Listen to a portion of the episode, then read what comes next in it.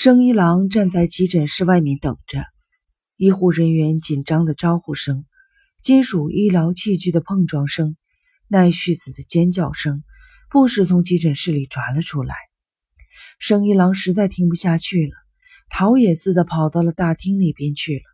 过了不一会儿，一个护士叫生一郎过去，在急诊室前面的楼道里，一位不到三十岁的医生问生一郎：“您是她丈夫吗？”不是朋友，生一郎说。医生为难地说：“他家里人呢？他是单身，父母双亡，有一个哥哥，但远在外地。这么说，他的病情很严重吗？”生一郎不安地问。医生表情很复杂的笑了笑：“不，母亲已经脱离危险了。母亲？啊，也就是说。”生一郎好像觉察到了什么，医生点点头，很遗憾，正在输液，两个小时之后，如果没有什么异常，就可以回家了。说完，跟生一郎打了个招呼就走了。护士过来对生一郎说：“请您到这边来。”说完，带着生一郎走进了急诊室。急诊室里摆着六张床，奈绪子闭着眼睛躺在其中的一张床上。左胳膊打着点滴，在他身边坐坐行吗？生一郎礼貌地问。您请。护士说完就出去了。生一郎把屋角的一只小圆凳搬了过来，放在了奈绪子的右侧，轻轻地坐下，关心地看着他的脸。奈绪子微微地睁开了眼睛。呃，把你吵醒了。奈绪子躺在枕头上，摇摇头，意思是我没睡着。不要紧吧？生一郎问。奈绪子的嘴角稍稍的动了一下，他想用微笑回答生一郎。生一郎想打破这难耐的寂静，轻声的把医生的话传达给了奈绪子。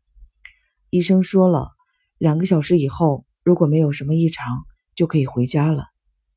奈绪子想点点头，可是呜咽声却是从紧咬的牙齿之间挤了出来，忍了又忍的眼泪。夺眶而出，生一郎找不到合适的词语安慰他，轻轻地握住了他的右手。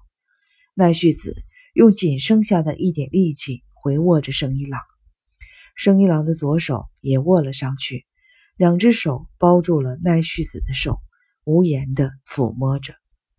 与此同时，五藏小山站附近的九板家里传来了可怕的吼叫声，邻居冈部太太。被这吼叫声叫醒了，他睡觉本来就轻，有一点动静就醒。听见吵嚷声，心说出什么事了，不由得坐了起来。过了一会儿，吼叫声变成了悲痛的哭声。冈部太太把睡在身边的丈夫捅醒。九板家的声音不对，好像是出了什么事了。这时声音没有了。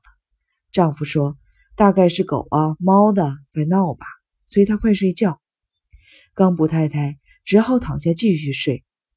就在他迷迷糊糊快要睡着的时候，忽然传来了一阵奇怪的声音。仔细一听，这回不是人说话的声音，而是木材燃烧和爆裂的声音。冈布太太再次从床上坐了起来，虽然挂着窗帘，也能看出外面一定是什么地方失火了。这是谁家呀？冈部太太拉开了窗帘一看，惊呆了。只见九板家大火熊熊，一楼厨房的窗户被打碎，火苗从里面窜了出来，白烟、黑烟包裹着整座二层小楼。